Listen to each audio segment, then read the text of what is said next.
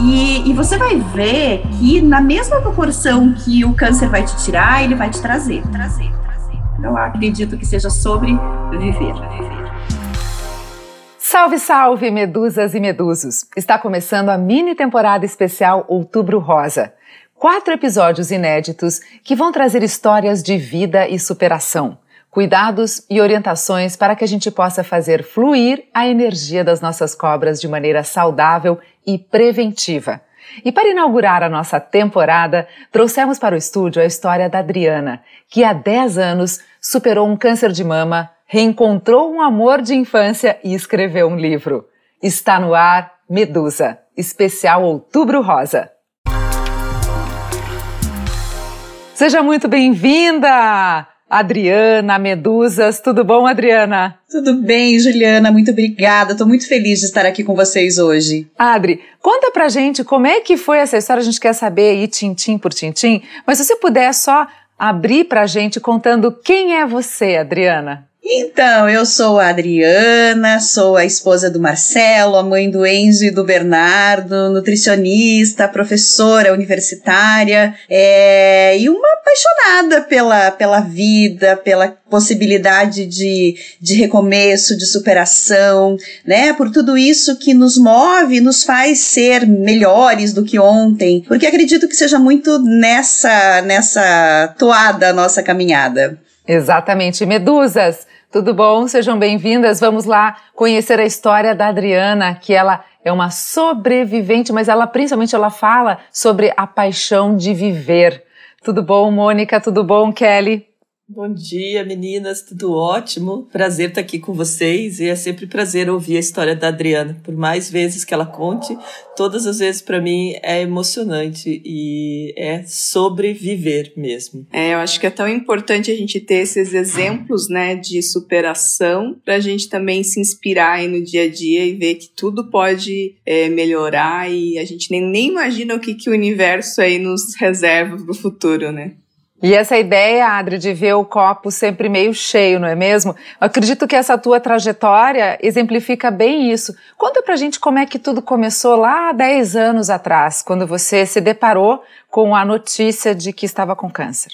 Eu tinha sido mãe pela segunda vez, um bebê muito desejado, porque meu filho mais velho já tinha quase 13 anos e eu tinha perdido dois bebês nessa trajetória, né? Tive dois abortos espontâneos. É, inclusive, muita gente coloca a ideia de que o câncer talvez tenha se, se desenvolvido pela quantidade de hormônios, pelo, por todo, tudo que envolveu essa, essas perdas essa nova tentativa de engravidar, mas eu sempre digo que se teve alguma coisa a ver, foi uma barganha, né? Porque eu ganhei muito mais do que, do que eu perdi. Então, quando meu pequeno tinha mais ou menos uns seis, sete meses, eu comecei a perceber uma massa estranha na minha mama direita, que num primeiro momento eu atribuí à amamentação, porque foi uma amamentação bem complicada. É, já não era mais tão jovem, né? Então, assim, algumas coisas estavam diferentes. E só que à medida que ele foi mamando menos, né? À medida que ele foi se alimentando com outros alimentos, aquela massa continuou a crescer. E aquilo me alertou. Então, quando ele tinha quase 10 meses, finalmente eu fui atrás disso, confesso que com algum medo, porque era uma massa grande,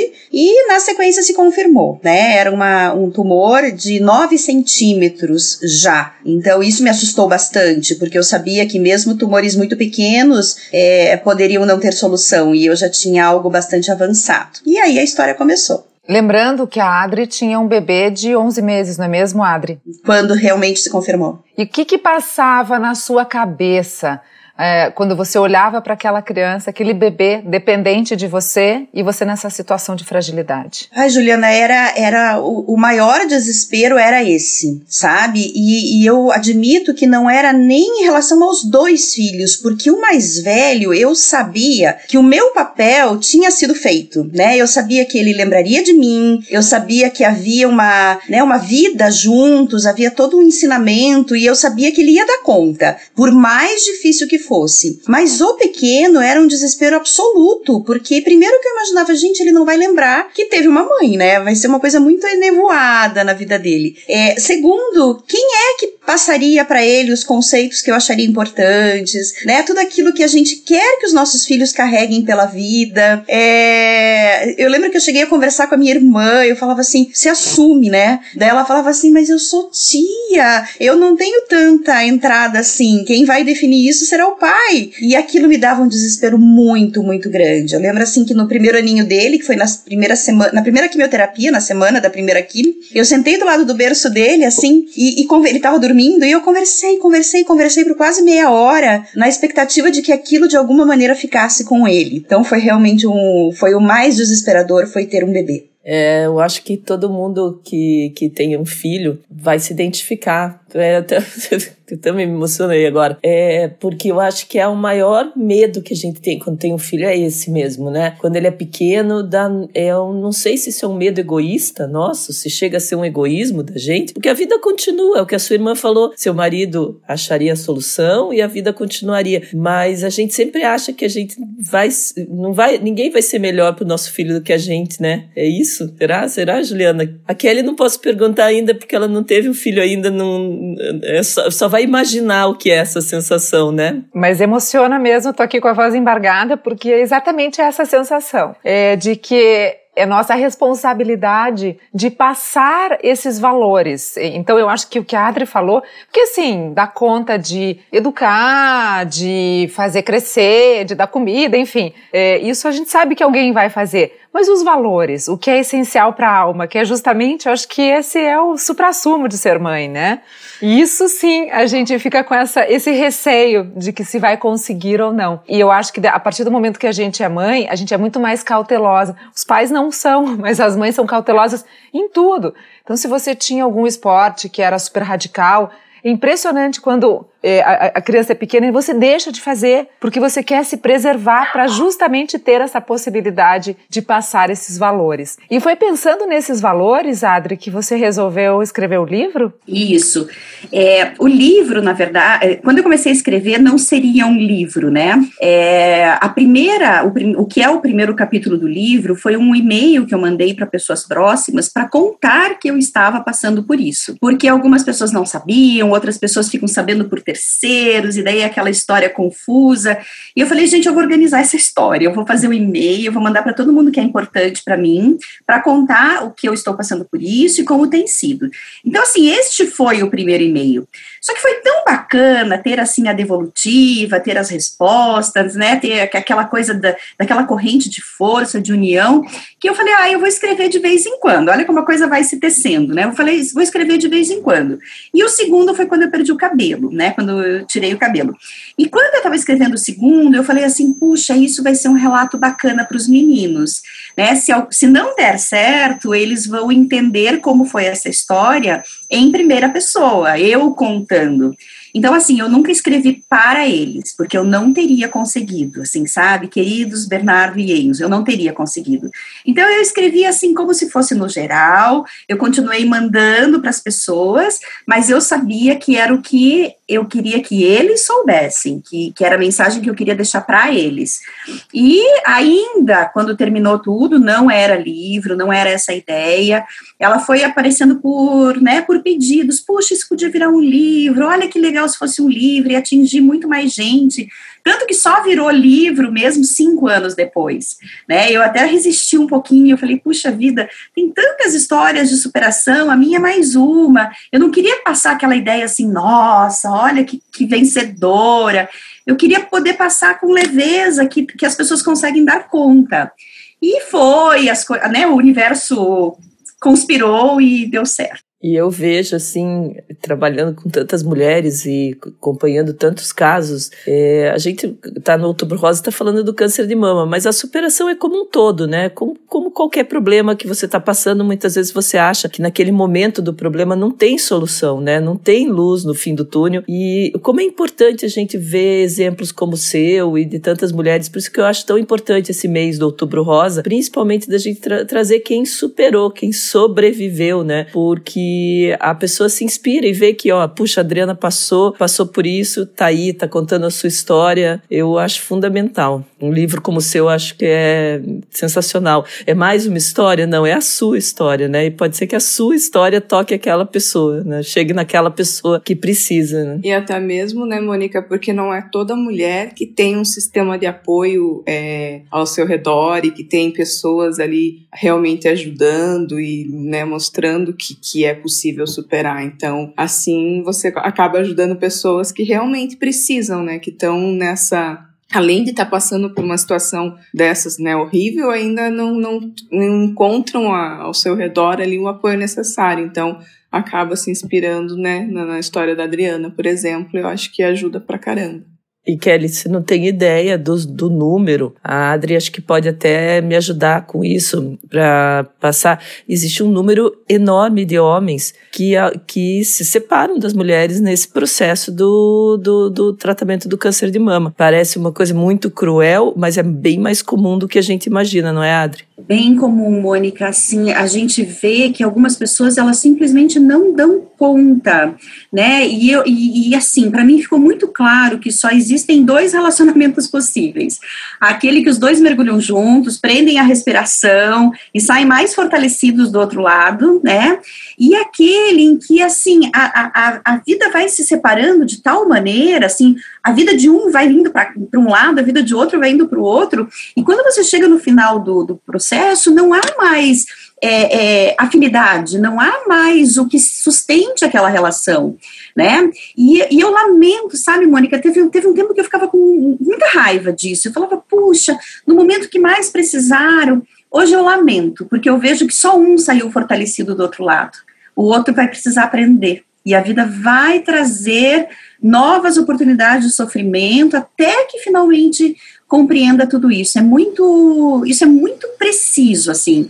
É, do mesmo jeito que a gente observa quem larga o barco, a gente também observa como essa pessoa muitas vezes precisou achar seu próprio caminho também né, uma oportunidade desperdiçada. Já que aqui é um, uma conversa de mulheres, né, o que, que vocês atribuem? Porque eu vejo assim que não é só o caso do câncer é, da, da mulher, mas como um caso de filhos, às vezes com problemas. Eu escutei isso das mães de autistas, dizendo que os, os pais se separam, vão embora quando descobrem um problema assim. Vocês atribuem isso ao, ao mas a mulher não deixa, né? A grande maioria. Jamais. Ela vai lá, ela vai cuidar desse filho, ela vai enfrentar, né? Vocês acham que isso está relacionado a uma covardia masculina? Vocês acham que os homens são mais covardes? Talvez eles não saibam lidar com a situação e daí por isso eles vão embora? Não sei se covarde, mas talvez não sejam tão fortes quanto nós mulheres. Eu acho que é, a gente tem uma força que vem não sei da onde, mas quando a gente precisa, e eu acho que a Adri pode contar isso em primeira pessoa, quando precisa, resgata, brota essa força dentro da gente. E principalmente se é para proteger a prole. Eu acho que isso vem da natureza. É só a gente olhar, né, as, as mamíferas, o que elas fazem, é uma coisa extraordinária, ninguém nunca ensinou. Então acho que isso tá mesmo na natureza, no DNA da fêmea protetora da mulher que vai agarrar com, com unhas e dentes, literalmente, aquela prole para defender e fazer o que for necessário. Mas eu acho também, Ju, que tem um pouco a ver com a criação, né?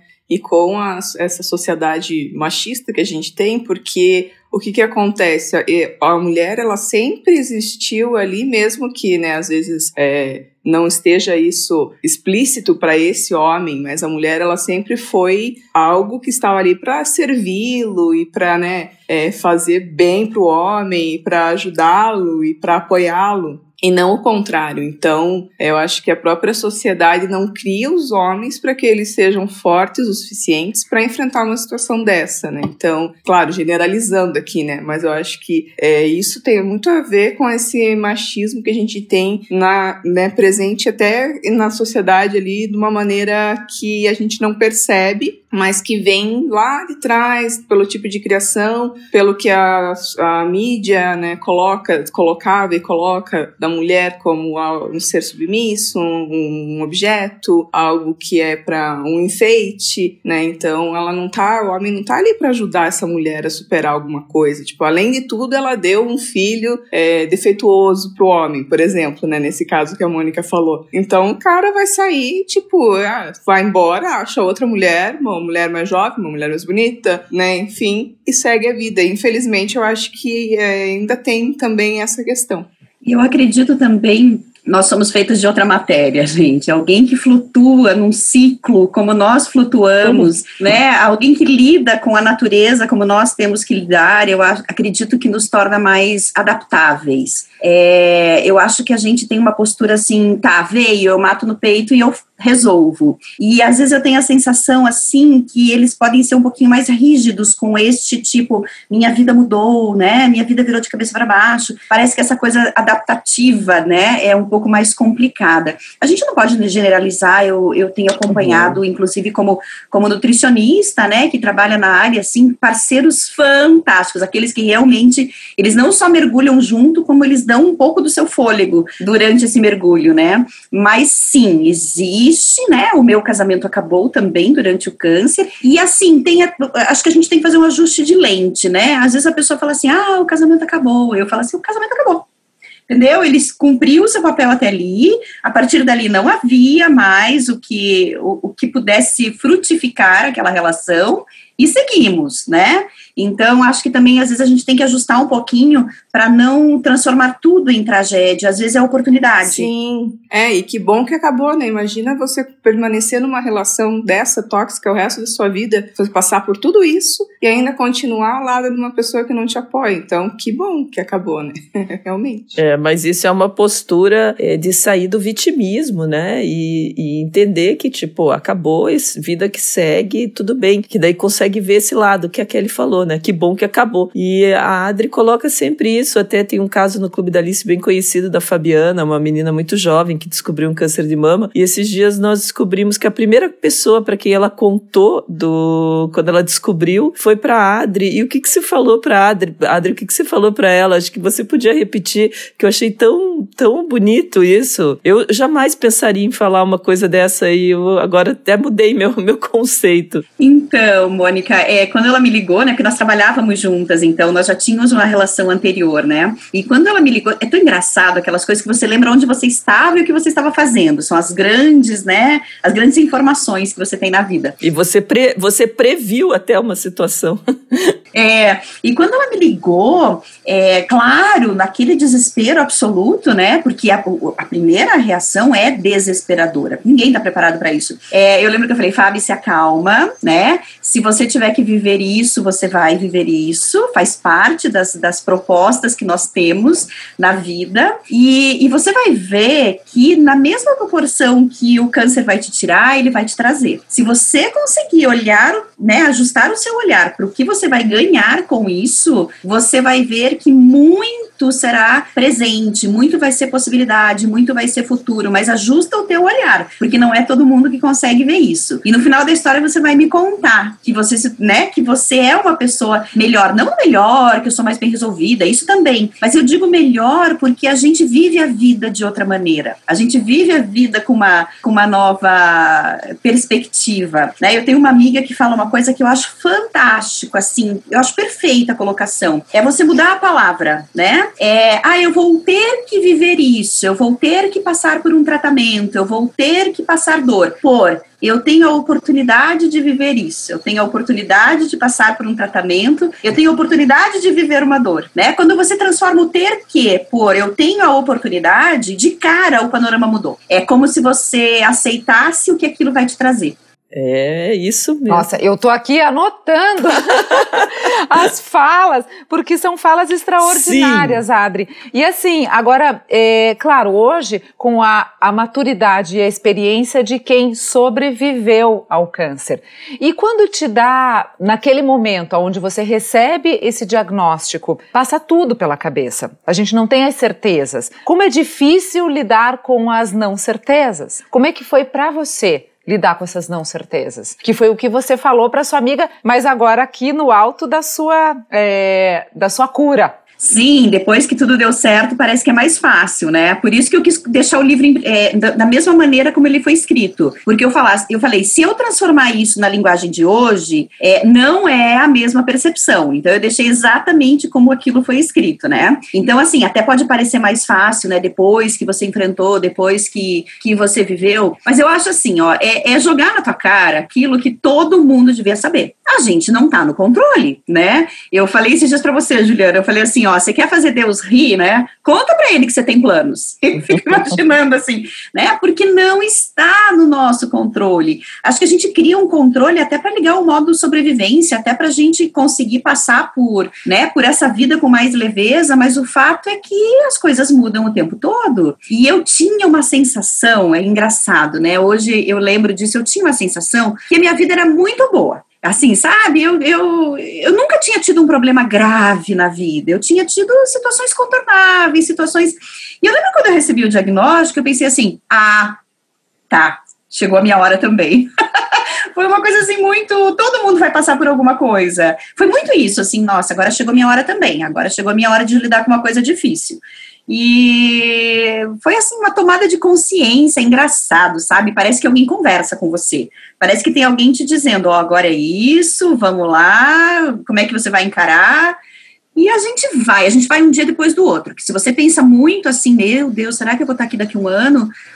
Você não dá conta. Você vai muito um dia de cada vez. São planos é, de curto prazo, digamos assim. E, e, é o que devia ser, né, Juliana? É o que devia ser. A gente devia ter um pedacinho da vida reservado só para planos de curto prazo. A gente adiaria menos, a gente seria mais feliz hoje, né? É claro que a gente planeja, e é uma delícia planejar, né? Essa história onde que você quer estar daqui a cinco anos. Odeio Só que a gente também tem que pensar que talvez os cinco anos não existam. Então. Eu odeio, odeio quando me perguntam isso nesses processos que às vezes a gente faz alguma coisa. Daí você tem que responder o que, você. Onde, como você se vê daqui cinco anos? Não vejo. E tudo bem. Até porque você. e tá tudo bem. Se você voltar lá atrás, você nunca vai saber responder. Você sempre vai. Né? E 2020 veio justamente para fazer isso aqui com todo mundo, é, né?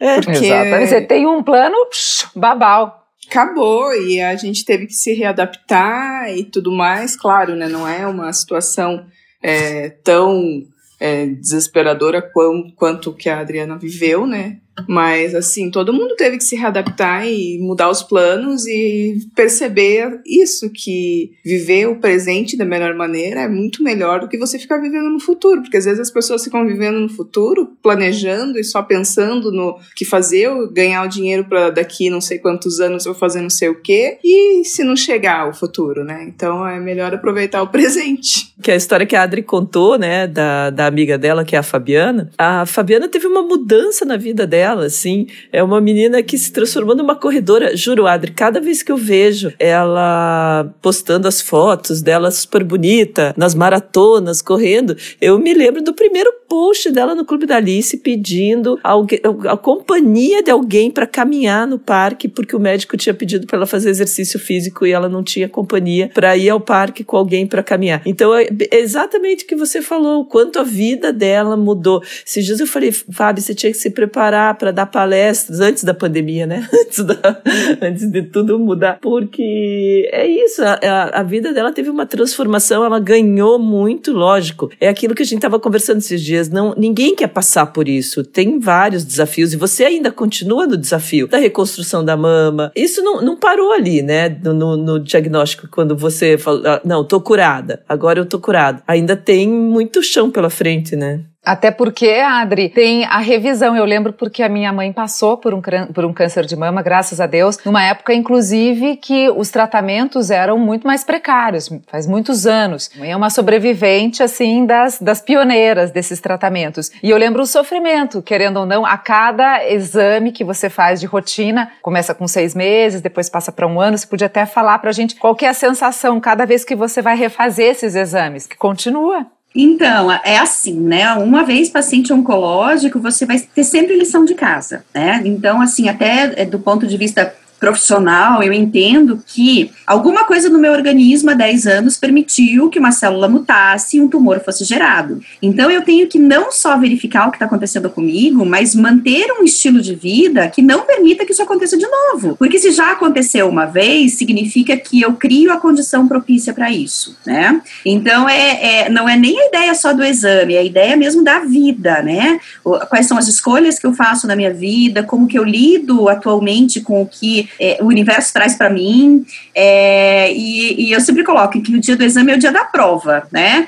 E, e, é bem aquela sensação: você estudou, você se preparou, você vai confiante, você sabe, não, vai dar tudo certo. Agora, quando você não fez a lição de casa, quando você não leu o que você tinha que ler, é aquela insegurança, né? Você não sabe se você vai ter sorte ou não. Então, eu vejo até mais do que essa coisa do exame, né? Que continua sendo anual, vai ser sempre. Ele primeiro é de seis em seis meses, né? De acordo com vários critérios, mas pelo menos nos primeiros três, quatro anos ele é mais periódico, depois ele vai passando de ano a ano, é, e depois fica assim uma sensação de que eu estou fazendo a minha parte, né? Então hoje eu vou para os exames muito feliz. Eu sempre sei que eu fiz a minha parte e que se houver qualquer fatalidade, não dependeu de mim dessa vez, né? E se vier, a gente vai lidar de novo com isso, né? Eu acredito que é a única forma que tem de, de levar essa situação, porque senão a gente pira né, perde a, a, o chão e deixa de viver o que tem que viver, né? Então a gente tem que lidar com a vida o mais normal possível, resguardando os cuidados necessários. E falando nisso, Adri, você começou conversando conosco dizendo que você é nutricionista e que você acabou realizando um trabalho justamente de prevenção. Conte um pouquinho quais são os, os cuidados que as mulheres, os homens também, mas principalmente a gente trazendo aqui para o universo do câncer de mama, universo feminino, quais são os cuidados nutricionais que a gente tem que ter, todas nós, para prevenir? Ai, Juliana, são tantos, tantos, tantos. A nutrição pode fazer tanto por nós, assim, foi uma coisa que eu aprendi demais, né? O, o, o, câncer, ele nasce num ambiente inflamado, digamos assim, né? Então, o que, é um ambiente inflamado? Primeiro, é um ambiente que, que se relaciona com estresse excessivo, é um ambiente que se relaciona com peso desregulado, tem muita, né? Muita origem no peso, acima do que seria esperado, e se relaciona com o nosso combustível. E nós vivemos uma época em que o combustível energético, o alimento, tem uma qualidade muito ruim para quem não toma cuidado com isso, né?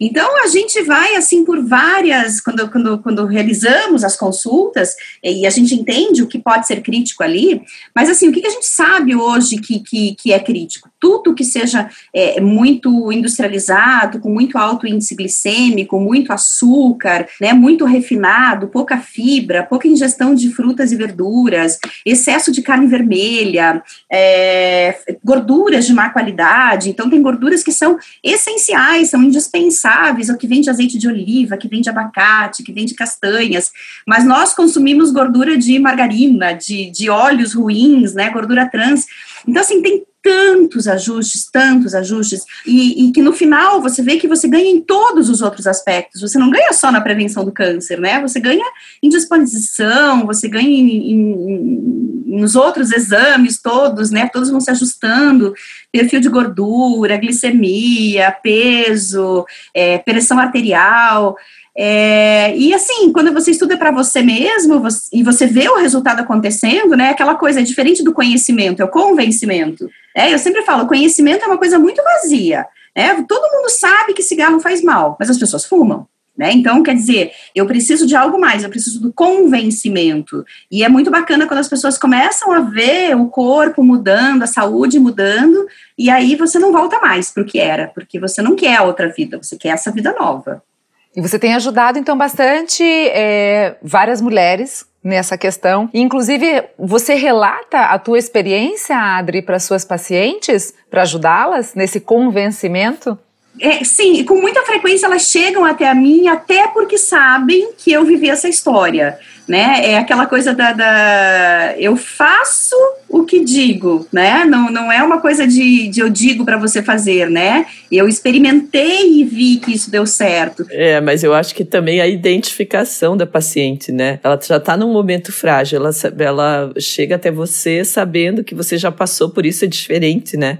É, e eu sempre conto, gente, era um tumor de 9 centímetros, não era uma, uma coisa pequena, né? E agora eu brinco que eu dobrei a minha meta, né? Porque a meta sempre são os primeiros cinco anos, né? E agora, quando faço 10, eu falo, gente, olha só como a coisa funciona. É, mas tem, assim, um lado que é importante, né? Independente do, do aspecto bioquímico, nutricional, a gente tem que manter um, sabe, um padrão elevado de, de pensamento, de alegria. A gente tem que ficar trocando esse ter que por ter a oportunidade de. Né? Nesse momento eu acompanho meu pai num paciente, né? Num tratamento oncológico, ele também está vivendo a história dele, e ele tem ficado muito comigo, porque eles moram fora de Curitiba, eles moram no interior, na chácara, e o tratamento dele é diário.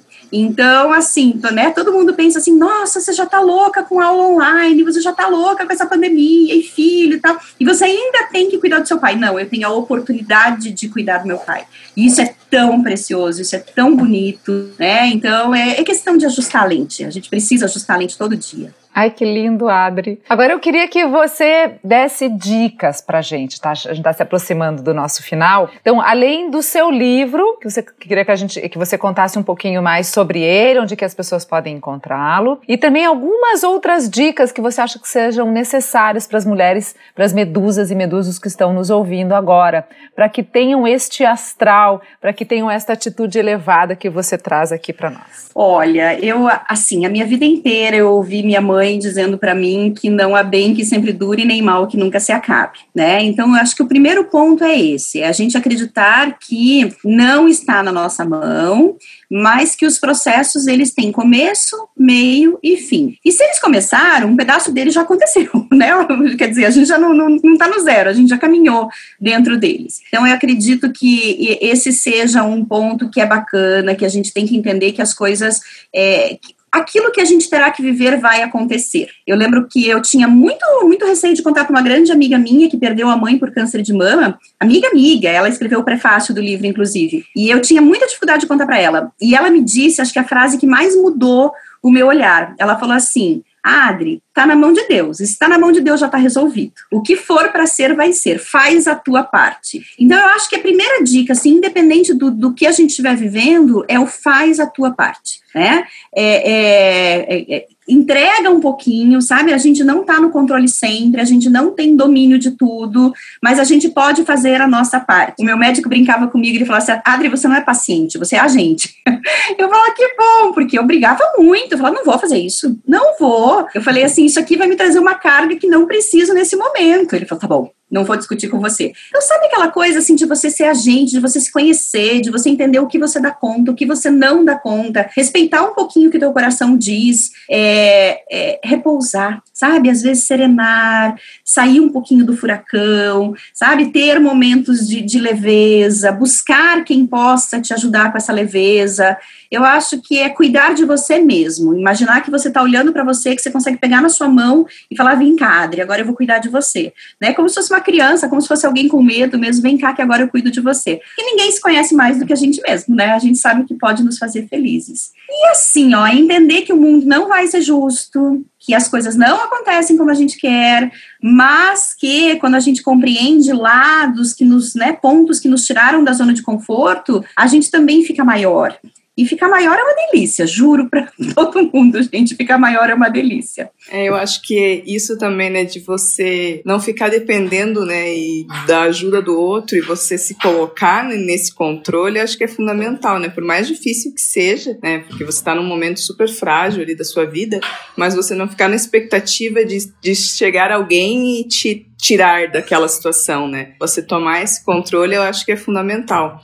E por isso que é tão importante também, que nem você falou, né? Você escreveu ali a sua história despretensiosamente, né? E ah, é só mais uma história. Mas eu acho que toda história ela pode ajudar pelo menos uma pessoa, se pelo menos uma pessoa você conseguir resgatar e inspirar, você já, hum, nossa, super valeu. Então, é, eu acho que todo mundo que passou por qualquer tipo de situação, que puder escrever um texto no Facebook, posta uma foto no Instagram, manda um áudio no grupo do WhatsApp, não precisa, né, ah, vou escrever um livro. Não, você, qualquer coisa que você faça, por menor que seja, que possa atingir e mudar a vida de uma pessoa, já valeu tanto a pena, né? Então acho que é isso que a gente precisa mais também. E nós não sabemos aonde a nossa influência termina, né? Hoje eu não sei a quem chegou o livro. Hoje eu não sei quem pode ter sido influenciado por ele, mas eu sou grata por essa pessoa existir em algum lugar, apesar de eu não saber onde ele chegou e nem a, né, no tempo como isso poderá acontecer. Mas a gente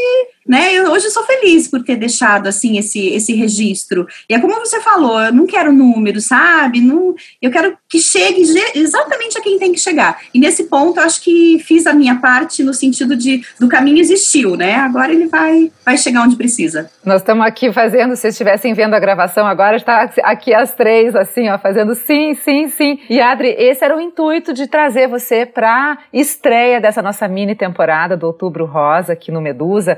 Era era justamente contar a sua história com essa leveza que você traz, com este olhar que você coloca, que realmente é inspirador.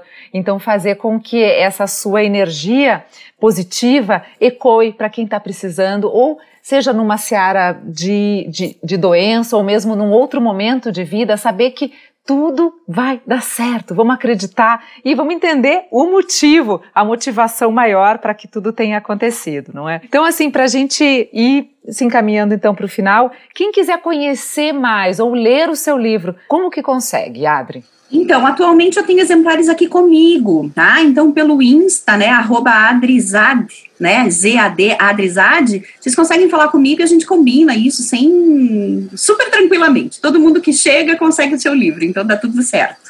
Então a gente vai colocar na descrição do nosso episódio é, e a gente vai agora se encaminhando para o final. Mônica quer dar uma palavrinha final, Kelly, para que eu não consigo. A gente tinha combinado que eu não ia fazer essa rodada de palavra final, mas não tem jeito. Todas nós precisamos dar um, um fechamento para o nosso Medusa. Olha, Ju, você tem uma frase que eu gosto também, já que a, a Adri usou tantas frases legais, é aquela que no final tudo dá certo. Se não deu certo ainda, é porque não chegou no final. E eu acho que se você está passando por uma situação difícil, calma, que uma hora ela vai acabar, né, Adri? Então, sempre tudo tem começo, meio e fim, como a Adri falou. Confia que vai dar certo. É, e eu falei também essa, essas últimas semanas falei para uma pessoa próxima de mim que tava só reclamando, só reclamando, tudo era ruim, né? Ah, porque 2020, ah, porque não sei o quê, ah, porque não chove, ah. Eu falei, gente, para de reclamar e agradece pelo que você tem, né? Então, ah, tá ruim, tá ruim para todo mundo, mas você ainda tá numa situação muito melhor do que tanta gente. Então, ao invés da gente ficar, né, só se se vitimando, se, se reclamando, né? Porque cada vez que você reclama, você tá dando transmitindo uma energia ruim para tudo que tem à tua volta, né? Então, tudo vai ficar pior.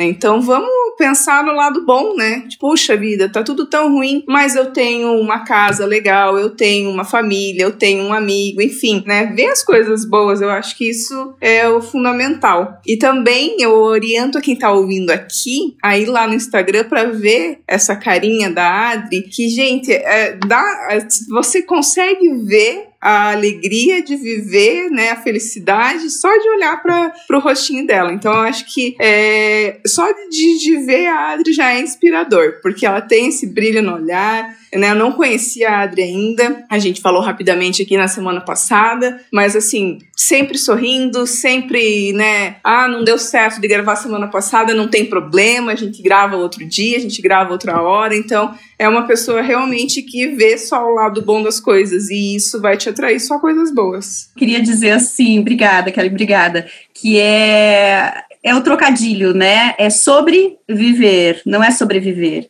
Existem pessoas que fazem coisas fantásticas, extraordinárias, porque vivem, independente do tempo que tem aqui. E existem pessoas que passam a vida de 80, 90 anos sobrevivendo. E, e, isso é um desperdício de tudo, né? Então, é, a gente não sabe, a gente não sabe quando vai acabar, a gente não sabe quando a viagem termina, a gente não sabe quando o trem chega na estação. Agora, se você sentou na janela, você aproveitou tão mais, você vai ter tanta coisa linda para levar com você. Então, acredito que seja sobre viver. Obrigada. Ai, não poderíamos encerrar de maneira mais linda. Adriana, você nos inspirou, abriu o nosso coração e fez assim, ó, saltarem as borboletas de dentro. Muitíssimo obrigada por fazer parte da nossa vida e da vida das medusas. E assim encerramos este primeiro episódio especial da série Outubro Rosa com Adriana e este tema tão lindo que é sobreviver.